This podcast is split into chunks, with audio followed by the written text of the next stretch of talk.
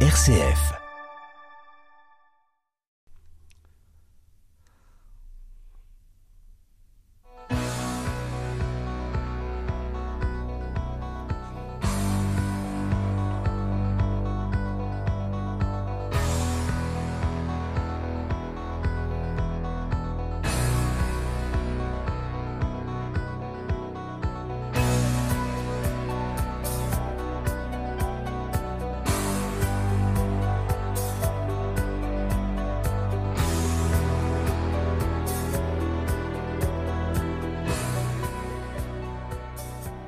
Bonsoir à toutes, bonsoir à tous. À quel plaisir de vous retrouver comme toujours pour En effet pour s'entendre, votre rendez-vous magazine du mardi soir à 19h15 et du samedi à 18h15.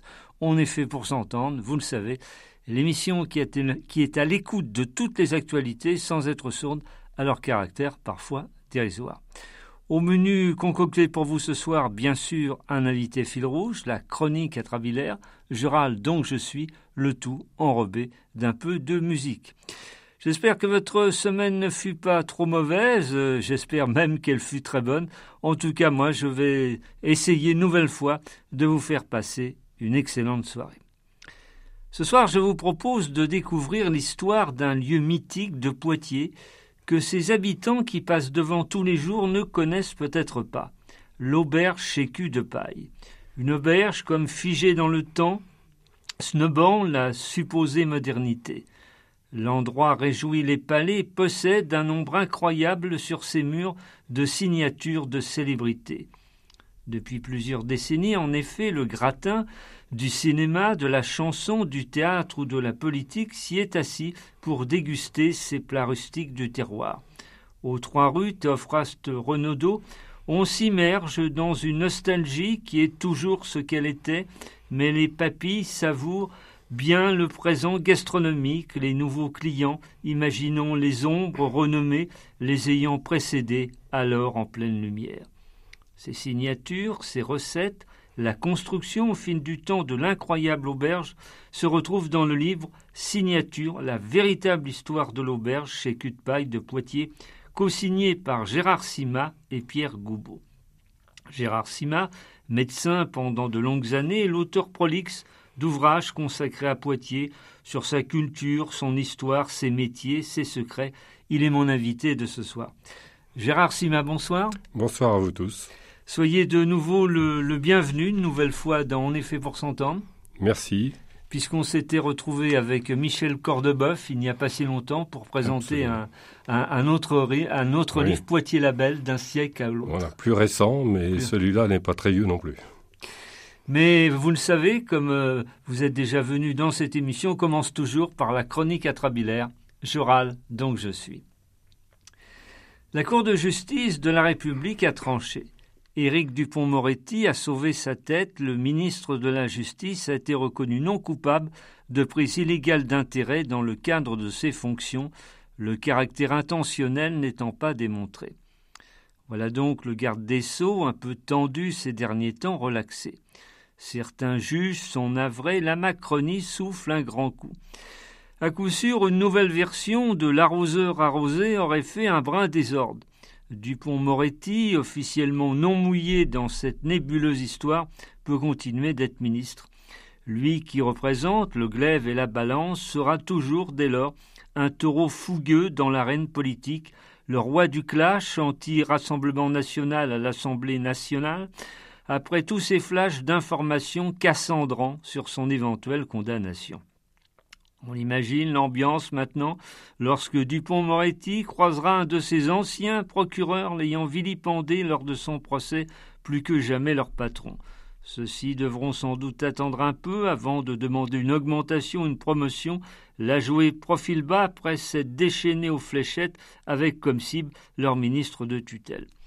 Mon ministre s'appelle revient un boomerang pour le syndicat de la magistrature à qui Dupont-Moretti n'a jamais vraiment tapé dans l'œil. Oui, certains juges risquent de passer de très mauvais moments. Certes, pas la dernière cigarette du condamné à mort, mais le purgatoire après avoir grillé leur dernière cartouche. Ils avaient cru pouvoir fumer Dupont-Moretti et les voilà fumant de rage. un peu le coup de fusil d'un restaurateur douteux. On croit se régaler, et non seulement ces abats sont indigestes, mais ils vous flinguent avec une lourde addition. Pour se calmer, d'aucuns fument peut-être. Chez leurs pluralistes habituels, ils découvriront alors une nouveauté peu banale. En effet, à partir du 1er janvier 2024, certains bars tabac pourront vendre des munitions de fusils de chasse après l'agrément du préfet et l'acquisition d'une certification. Les, chasseurs voient ainsi leur lobby reconnu une fois de plus. Nouvelle concurrence que les armuriers professionnels ne voient pas d'un bon œil, criant à la concurrence déloyale. Fumer peut tuer, la munition mal utilisée aussi. Drôle d'idée quand même, la dite munition se vendant entre un paquet de cravelles et un sachet de chewing-gum et un loto. Parlons-en justement du loto. Les buralistes risquent d'avoir une nouvelle clientèle, celle des sangliers, biches, chevreaux, faisans, espérant tirer le gros lot afin de ne plus être tirés dans leur campagne comme des lièvres, posant ainsi un lapin à leur court et mortifère destin.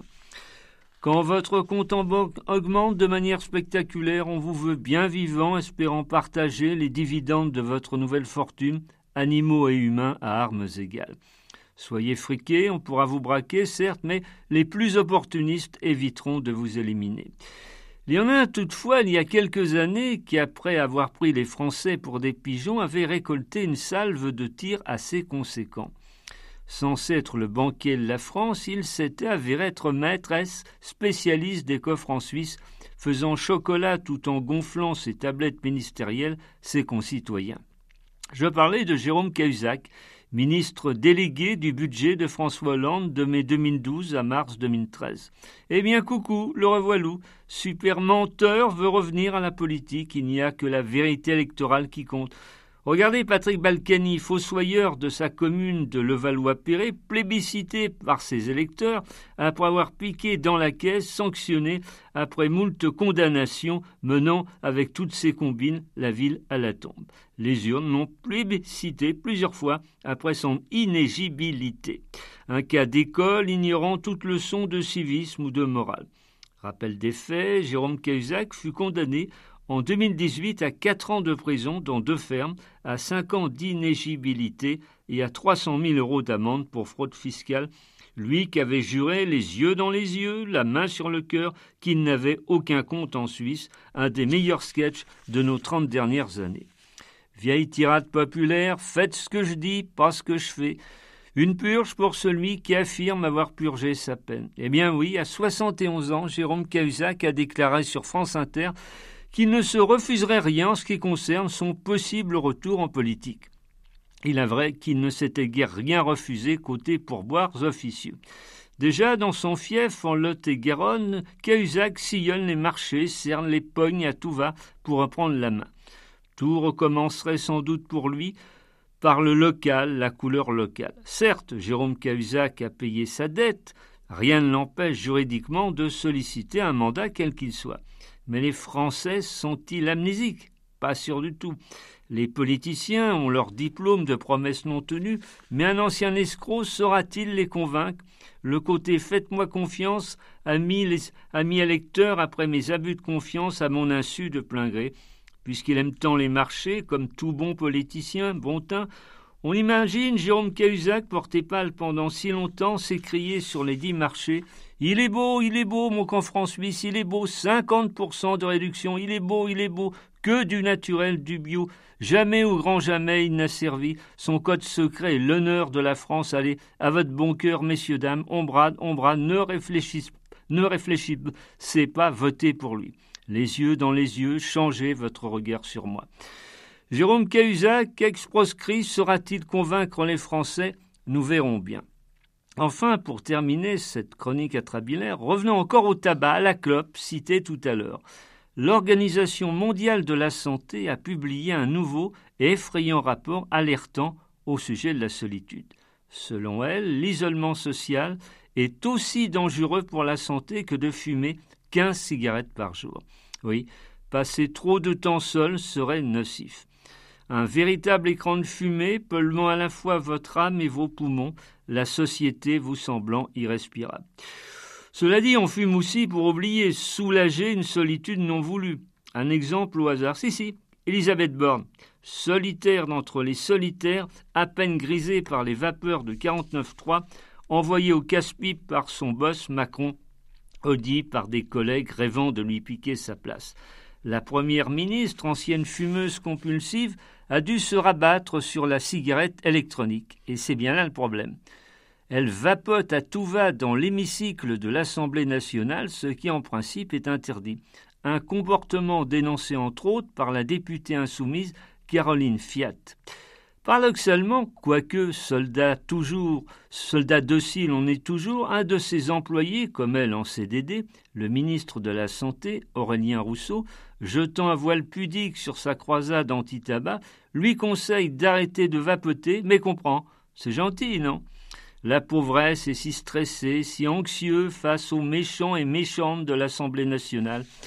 Moi, je pense l'inverse de l'Organisation mondiale de la santé. Je suis persuadé que virée, de nouveau dans la vie civile, Elisabeth Borne arrêtera de vapoter, oubliera la nicotine et son goudron maléfique, tellement heureuse d'être enfin seule, loin des conspirations politiques et des journalistes critiques et acerbes.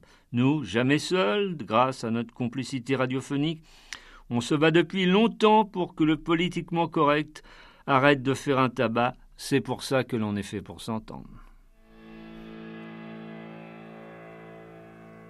Il, tu es né de la pluie, de ma folie, assailli par les vagues. surgit de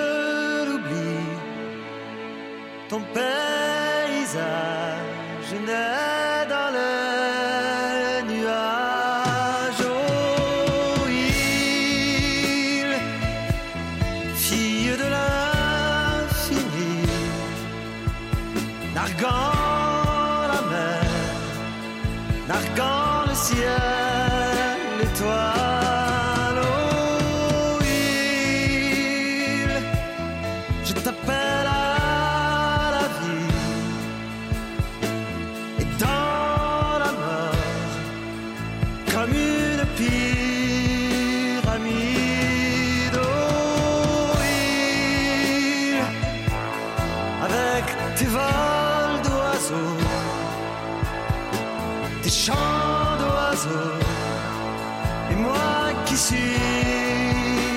Africa.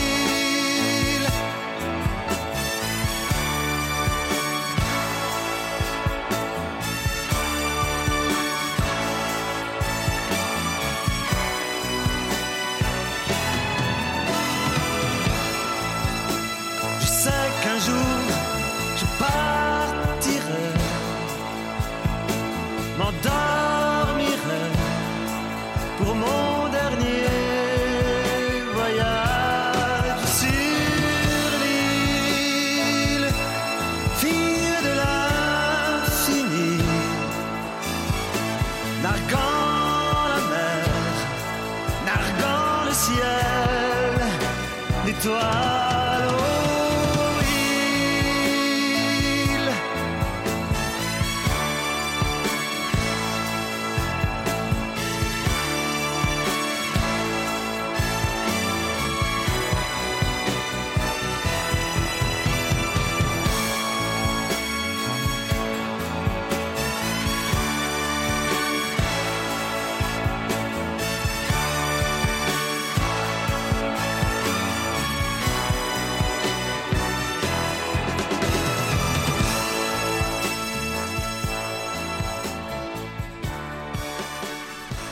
parfum de Bretagne ce soir avec Il de Jean-Michel Kéradec. Si vous nous rejoignez, vous êtes sur RCF Poitou. Vous écoutez comme chaque mardi à 19h15 et chaque samedi à 18h15, on est fait pour s'entendre. Et ce soir, eh bien, je, reçois Gérard Sima, qui a co-signé avec Pierre Goubeau la véritable histoire de l'auberge chez Cutpaille de Poitiers. Euh, avant tout, on peut peut-être présenter euh, Pierre Goubeau, Gérard Sima. Oui, bah, Pierre Goubeau, c'est un petit jeune qui monte. Euh, c'est un ami d'enfance de mon troisième fils. Et on a sympathisé à travers la génération, mais surtout, pour résumer et aller vite, grâce à lui, l'auberge chez dont on va parler abondamment, a été sauvegardée en ce qui concerne son rez-de-chaussée et ses, fameux murs avec les signatures. Et ça, c'était pas gagné d'avance parce que quand Bernard Faure a, voulu prendre sa retraite, il a eu du mal à trouver un successeur. Il y a eu plusieurs projets qui n'étaient pas tous dans le sens de conserver ce genre de d'endroits ou de signatures. Ça sert à quoi? Et je, je, crois que même la, sa fermeture était, était programmée en 2014. La fermeture était programmée. Il était, il s'orientait vers vers des candidats successeurs pour acheter le fonds qui n'étaient pas vraiment de son goût, mais il n'avait pas d'autre solution. Il n'aurait pas eu d'autre solution. Mais Pierre Goubeau est arrivé tel Zorro sur son cheval. Où se situe l'auberge à Poitiers? Combien de personnes peut-elle accueillir? Alors ça, c'est une question qu'il faudrait poser au Pierre Goubeau, au cuisinier. En bas, je pense qu'on on peut monter jusqu'à 30 personnes environ dans la salle du bas, celle où il y a les murs avec les signatures. Mais depuis que Pierre a repris l'auberge, il a également aménagé le premier étage, qui était l'ancienne habitation de Bernard Faure et de sa femme, euh, Jocelyne. Et donc euh, là-haut, on peut monter jusqu'à 40. Donc au total, je dirais qu'on peut mettre 70 personnes. Et si vraiment il y en a trop, on peut en mettre dans la cave. Il y a sûrement du très bon vin à la cave. Alors, on, fait des apéritifs fantastiques. Il y a une cave qui est faite pour ça, euh, avec toutes les bouteilles autour. On peut se servir et, ensuite il y, a, la note qu'il faut payer en montant. Euh, Gérard Sima, on, trouve trace d'auberges et autres lieux de, libation à Poitiers. Vraiment à partir du, XIIIe siècle, a-t-on des noms, des endroits euh, que proposait-on le plus souvent? Alors, alors je, vais, je vais faire un peu comme Michel Cordoveuf autrefois, c'est-à-dire que euh, moi, ma période de prédilection, c'est la période de la photographie. Et donc, j'ai fait un résumé que j'avais trouvé dans les livres, dans les, dans les articles de certains historiens. Euh, il y avait un grand nombre d'auberges et il y avait déjà des auberges traditionnelles. C'est pas, pas le problème. Ce qui est intéressant peut-être plus euh, chez l'auberge chez de paille, c'est euh, que sur le mur que vous, que vous verrez sur certaines photos, vous avez une date de 1645. Et ça, c'est quelque chose de terrible. C'est quand vous devez prouver que la date est fausse. Alors, on ne sait pas d'où elle vient, malgré tous les efforts qu'on a faits. Probablement mal, mal recopiée, parce que l'auberge a été plusieurs fois euh, refaite, si vous voulez. Les signatures ont été repassées par des gens compétents. Mais je pense que cette date est fausse. Et la, grande enquête que j'ai pu faire euh, montre qu'il n'y avait pas de débit de boisson avant 1800, à la fin des années 1840. Hein. Et la première fois qu'on cite une débitante de vin, c'est la femme de Louis Duranceau, le fameux chaisier, et cette date est de 1851. On peut penser que le débit de boisson euh, a été ouvert entre 1846 et 1851 si on se base sur les recensements. Oui, parce que Internet s'était vraiment enflammé sur ce sujet. Beaucoup croient encore que c'est. À partir du moment où vous mettez une date quelque part, ça peut faire le buzz, comme on dit maintenant. Et je vous dis, la difficulté, c'est ensuite de dire c'est pas vrai et, de le prouver. Alors, vous parlez de, Louis Duranceau, qui, qui, exerçait la profession de chaisier. Je crois que le, le, le terme chaisier possède deux sens différents. Alors, il possède le, sens qui nous intéresse dans l'auberge, c'est-à-dire que Louis Duranceau fabriquait des chaises, c'est-à-dire qu'il faisait la profession de fabriquer des, sièges, mais également de les, de les, rempailler, hein, puisqu'à l'époque, on faisait la, chaise dans son ensemble. Après, ça, a pu être séparé. Et puis l'autre chaisier, c'est celui que vous connaissez bien dans le domaine euh, religieux, c'est celui qui euh, louait finalement, entre guillemets, les chaises dans les églises. Euh, en, fait, Louis Duranceau serait la, première signature officielle de l'auberge. Alors, je, me suis amusé en mettant ça. C'est parce que quand j'ai fait cette enquête un petit peu euh, stricte et, complète pour rechercher l'origine des premiers habitants et, au moins des premiers commerçants ou artisans du lieu, il n'y avait personne avant Louis Duranceau, ça c'est certain. Euh, voilà. Et en 1818, les principaux limonadiers patentés étaient alors situés sur la place d'Armes à Poitiers. Il fallait faire alors la, différence entre le, limonadier, le terrassier et l'aubergiste. Oui, oui, il y avait des, termes complètement différents qui n'existent plus maintenant. Euh, d'une façon globale, il faut comprendre que le débit, le débit de boisson, c'était en réalité des gens qui avaient un tonneau et qui débitaient le vin euh, à la bouteille. Les gens venaient, mais ne restaient pas, ne s'asseyaient pas et se contentaient, entre guillemets, d'aller chercher leur vin.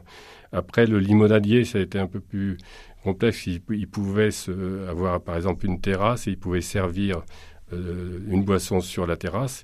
Mais après, à partir du moment où vous pouviez mettre quelque chose à disposition du public, c'est-à-dire de la nourriture, les termes changeaient. Et c'est pour ça qu'on a eu les restaurants, c'est pour ça qu'on a eu les auberges, c'est pour ça qu'on a eu d'autres euh, d'autres noms qui caractérisaient ce, genre de voilà.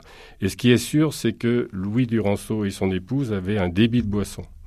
Et tant que Louis Duranceau été artisan et continue à faire les chaises, c'est sa femme ensuite euh, qui a continué à, son décès. Et ensuite, on a eu Germain Martin qui est venu et qui a euh, euh, Eugène Moreau qui a continué un petit peu dans cette, dans cette optique. Ce qui est certain que Germain Martin, lui, c'est la personnalité la plus importante de l'auberge avant euh, Georges Fort.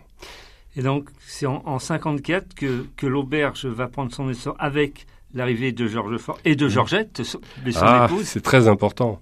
C'est très important. Mais on le sait, on le sait toujours, même actuellement en 2023, quand vous avez euh, dans ce genre d'hôtellerie-restauration ou artisanat un couple euh, qui, qui, est fusionnel et qui travaille à son niveau, ça marche très bien. Après, c'est un peu plus compliqué quand il faut avoir du personnel. Alors, ce qui est sûr, c'est que le, le, ce que j'ai appelé le temps fort, ce qu'on pourrait appeler le temps fort, parce que là, c'est un jeu de mots facile, c'est 1954.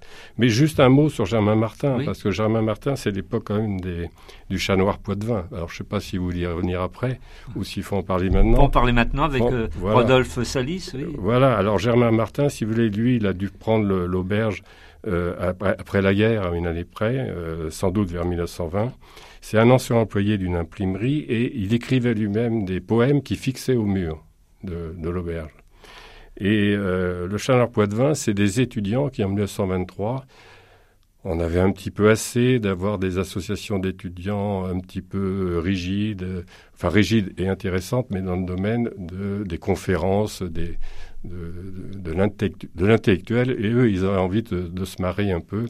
Et donc, ils ont créé cette association du chat noir Poitevin en hommage à Rodolphe Salis, mais qui était à Châtellerault. Oui, à hein. Châtellerault, oui. Voilà, c'est l'histoire du, du, chat noir. Et chat noir Poitevin, Rodolphe Salis est décédé en 1897.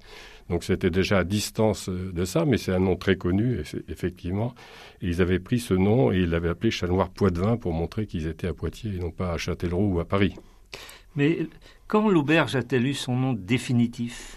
Alors ça, c'est une question difficile parce que moi, j'aime bien me baser sur des documents écrits.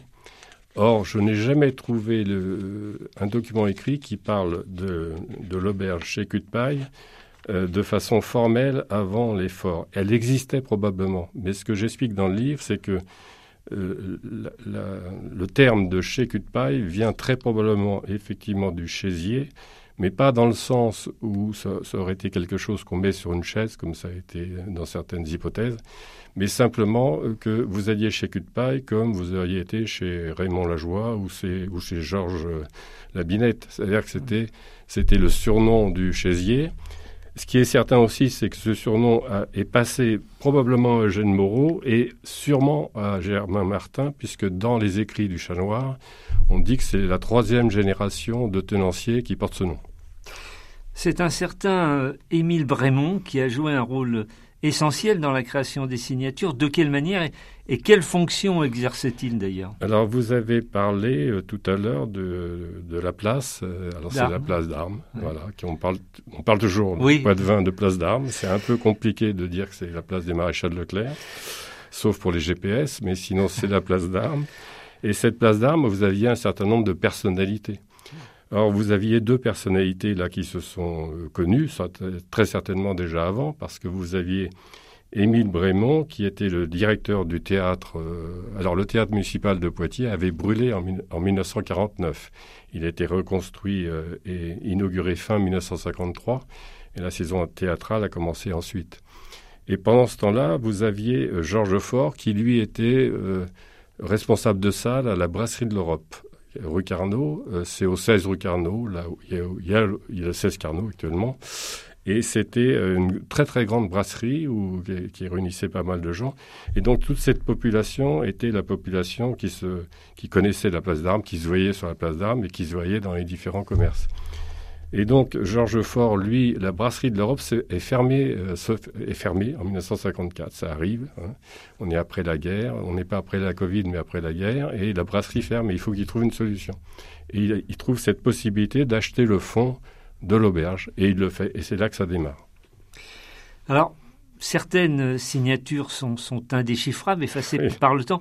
Est-ce qu'on sait à peu près combien l'auberge compte de signatures aujourd'hui? Alors, personnellement, lorsque j'ai fait ce travail, j'en ai trouvé de façon certaine 230. Et j'estime qu'il y en a encore entre 30 et 50 qui sont soit ont été effacés, soit, soit indéchiffrable. J'ai comme, comme vous quelque part, quelques troubles parfois pour certains mots. Euh, et il y en a qui ont disparu, par exemple la signature emblématique qui a disparu, c'est celle de Charles Aznavour, qui ah. était juste au-dessus de la porte et ah. qui a été badigeonné. Pas de chance. Pas, pas, de chance pour lui et pas de chance pour l'auberge. Euh, et je crois que les, fameuses signatures sont protégées tous les trois ans par des professionnels? Oui, enfin, tous les trois ans, il faudrait demander aussi à Pierre Goubeau, mais assez régulièrement, parce que c'est vrai qu'avec toute la nourriture, et, enfin, toute la cuisine et toute l'ambiance qu'il y a là-dedans, euh, et avant, il y avait les cigarettes, maintenant, il y en a Heureusement que c'est interdit pour ça. Et c'est vrai que les signatures ont tendance à, s'effacer, donc il faut les repeindre par des spécialistes, pas par des peintres euh, en bâtiment classique, mais avec des vrais spécialistes de, ce genre de choses.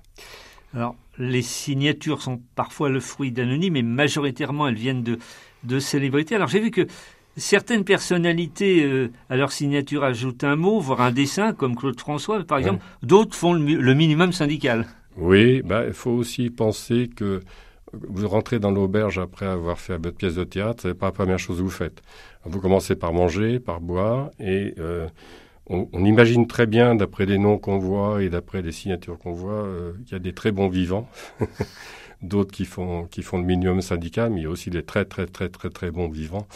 Et ceux-là, euh, on imagine très bien qu'ils aient un peu de mal à écrire parfois. C'est pour ça qu'il y a des signatures qui sont à la limite de ce qu'on connaît. Euh, on arrive à les déchiffrer, mais on se dit quand même, la signature a un peu changé. Alors évidemment, on ne pourra pas être exhaustif, mais j'aimerais quand même, pour faire rêver nos, nos auditeurs, qu'on cite un certain nombre de, de célébrités, chacune représentant une époque d'ailleurs. Bah, si vous voulez, mais euh, c'est plutôt à vous de, de, dire celles qui vous ont marqué. Il y a, il y a des noms tellement grands. C'est une époque, la fin des années 50, début des 60, où vous aviez toutes les grandes vedettes connues euh, qui passaient, euh, par exemple, dans les petits casinos comme à Andernos-les-Bains, mais qui passaient aussi dans l'auberge. Alors, bien sûr, surtout le théâtre, surtout les vedettes qui étaient sur scène, mais également des chanteurs, bien sûr.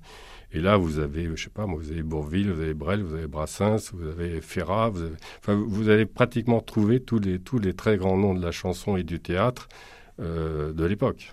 Euh, Brel qui est venu deux fois. Alors Brel, oui, il a, il a, Re... et voilà, il a, il a, la deuxième fois, il a mis Rebrel.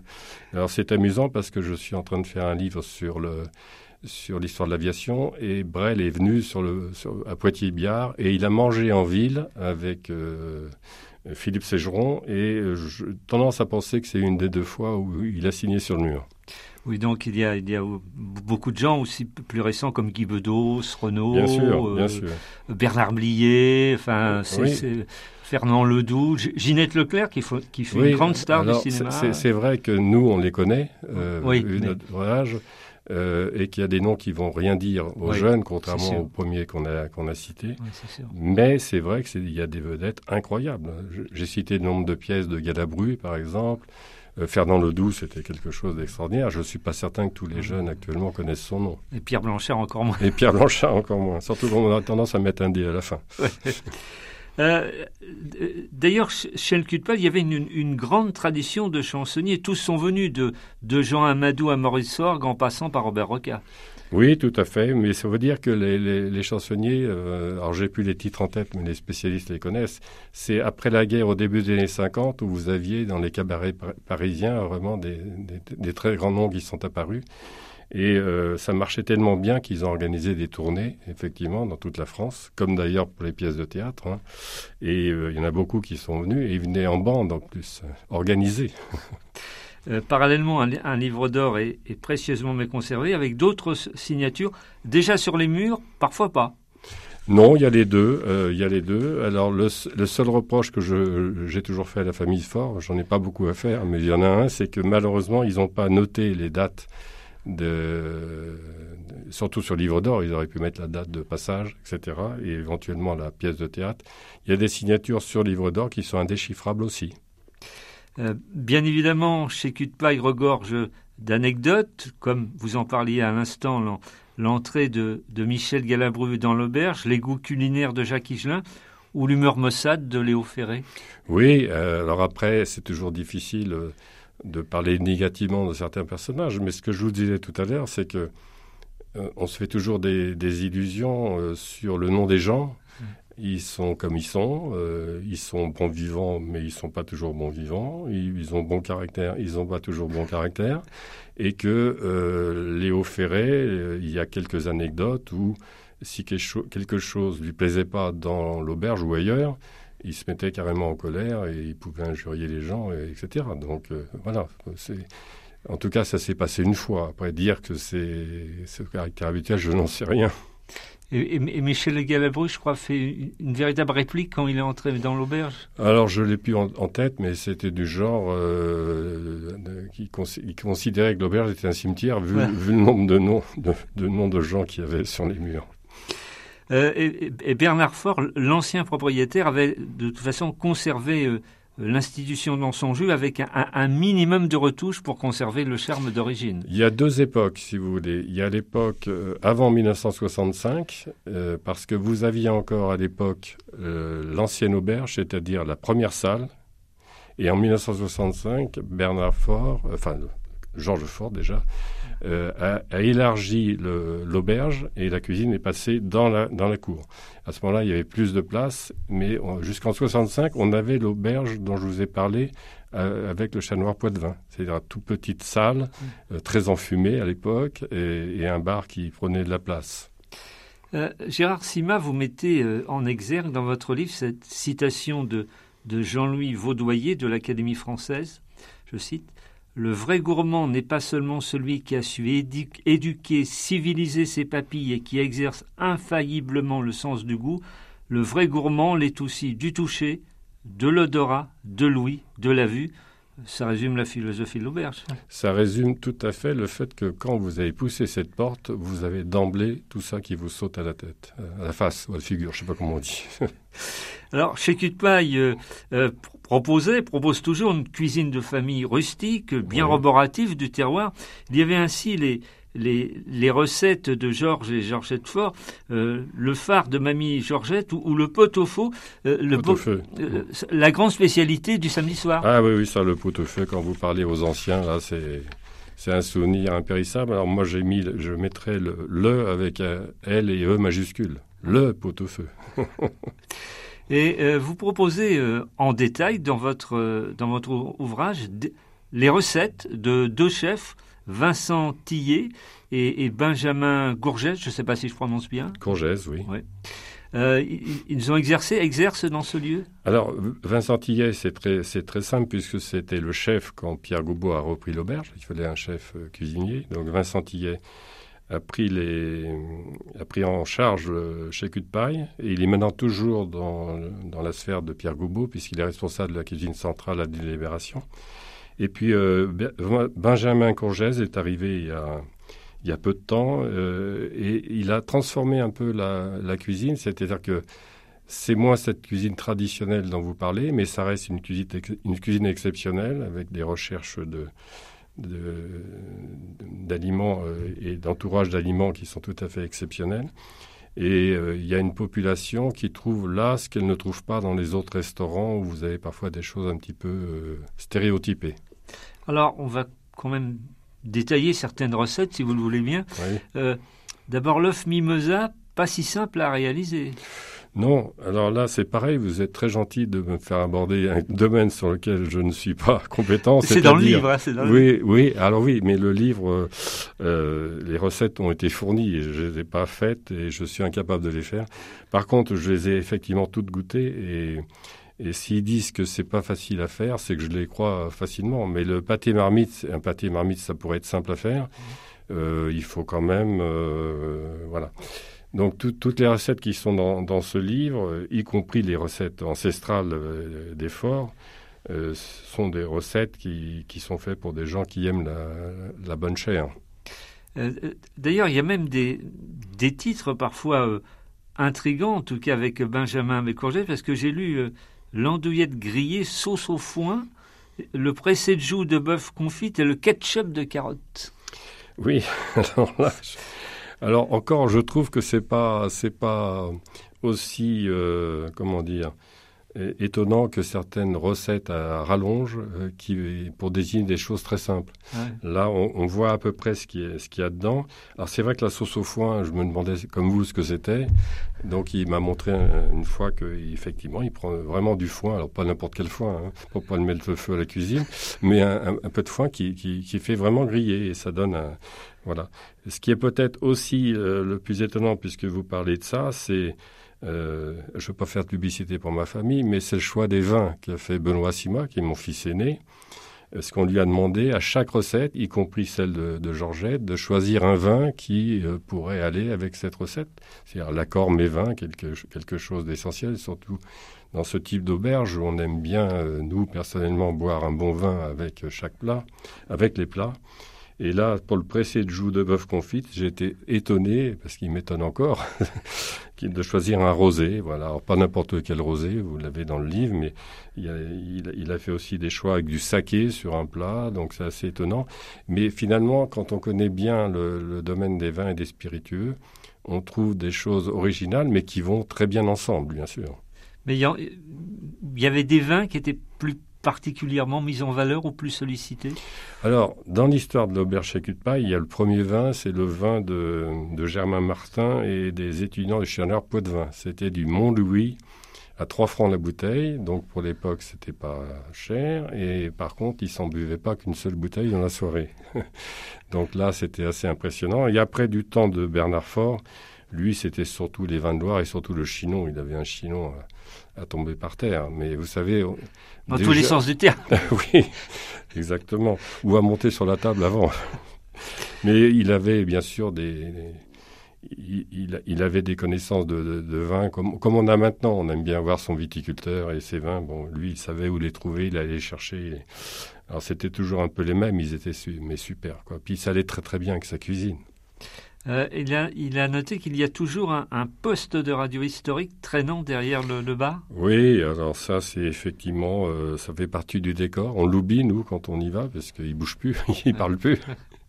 Mais effectivement, il y, y, avait ça. Et puis, euh, Bernard, certains soirs, écoutait ce, ce, poste de radio ou regardait la télévision. Il y avait aussi une télévision à une époque. Il y avait une ambiance qui, si vous voulez, qu'on qu'on trouve plus ou qu'on trouve moins. Alors peut-être, peut-être, euh, je parle des gens de notre génération, euh, parce que peut-être que les jeunes trouvent une autre ambiance dans d'autres bars et d'autres euh, lieux de libation qu'on n'apprécierait pas, mais que eux apprécient. Oui, mais convivial, je, dirais presque familial. Alors c'était peut-être plus familial que, que convivial. Voilà, Les lieux conviviaux, c'est déjà pas mal, parce que se sentir bien dans un lieu convivial, c'est... C'est des restaurants très froids. il, y a, des restaurants, on est content quand on part. euh, à, à bientôt 2024, comment voyez-vous l'avenir de de l'auberge? N'a-t-elle pas trop souffert du Covid et, et du climat d'insécurité ambiant? Oh bah, je pense que alors dans l'hôtellerie restauration parce que j'ai d'autres d'autres amis dans d'autres restaurants surtout sur le bassin d'Arcachon par exemple ça a été évidemment une horreur là euh, la Covid euh, le personnel est, très difficile à trouver très difficile à retenir ça bouge beaucoup plus ça devient extrêmement compliqué. D'ailleurs j'ai cru comprendre qu'un certain nombre de restaurants Poitvin euh, mettaient la clé sous la sous la porte donc c'est sûr que ce pas des périodes euh, faciles, mais il y a aussi une évolution de la société. Et d'ailleurs, cette période a montré que euh, ce qu'on demandait avant au personnel de la restauration est, plus acceptable de nos jours.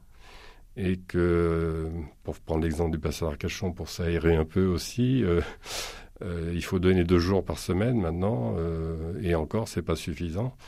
Et puis vous avez du personnel qui arrive en disant qu'ils veulent pas travailler le week-end, qu'ils veulent pas faire de service par jour. Enfin bon, je crois que c'est devenu très compliqué. Où peut-on se procurer signature et, et qui l'édite? Alors l'édition, bah, finalement, ça a été l'auberge, puisque euh, il faut bien dire que le sujet au départ était tellement étroit que les éditeurs n'ont pas voulu se, lancer. Un livre sur une auberge, ça paraissait un peu bizarre. Donc euh, c'est l'auberge chez Cutpaille qui l'a édité. Euh, et on peut surtout le trouver à l'auberge, parce que là, je vous incite plutôt que de l'acheter ailleurs, vous pouvez le trouver bientôt parce qu'on l'a mis maintenant à peu près partout. Mais allez chez Cul de Paille pour au moins, si vous voulez pas y manger, acheter le livre. Et l'idéal, c'est, je pense, d'y aller, d'y manger et d'acheter le livre. L'horloge a, rendu son verdict impitoyable. En effet, pour s'entendre, va, va tirer ses révérences pour ce soir. Je, rappelle le titre de votre ouvrage, truffé de belles illustrations. Euh, Gérard Sima, euh, co-signé donc avec Pierre Goubeau. Signature, la véritable histoire de l'auberge chez Cutpaille de Poitiers. Est-ce que vous voudriez ajouter quelque chose que mes questions n'auraient pas évoqué Non, vos questions sont presque parfaites. Mais euh, moi, j'aimerais bien que ça dure. on a trouvé un jeune euh, entrepreneur, Pierre Goubeau, qui a sauvé ce, lieu. Euh, j'espère que ça peut perdurer parce qu'en plus, c'est un point, d'appel moi, j'ai emmené énormément euh, pour faire des soirées là-bas de médecine. J'ai emmené des professeurs ou des, spécialistes des différentes, en médecine de toute la France et ils ont tous été ébahis à chaque fois. C'est un lieu qui est tellement magique qu'il faut le préserver. Gérard Sima, vous êtes un auteur très prolixe. Qu'avez-vous sur le feu? Qu'avez-vous en préparation? Alors, comme je dis à mes amis, je vais prendre de la hauteur pour le prochain livre puisque c'est un livre sur l'aviation, euh, l'histoire de l'aviation euh, Poitiers dans la Vienne euh, au XXe siècle. Merci beaucoup de votre nouvelle visite, Gérard Sima. Merci à vous. Merci à Eric Godaillé, officialisation technique de cette émission. Merci à vous, chers auditrices, chers, auditeurs, de votre bienveillante attention. Si tel est votre bon plaisir, j'espère bien évidemment vous retrouver la semaine prochaine. Je vous souhaite une belle, une douce, une excellente soirée. Gardez la forme, faites le maximum de belles choses. Salut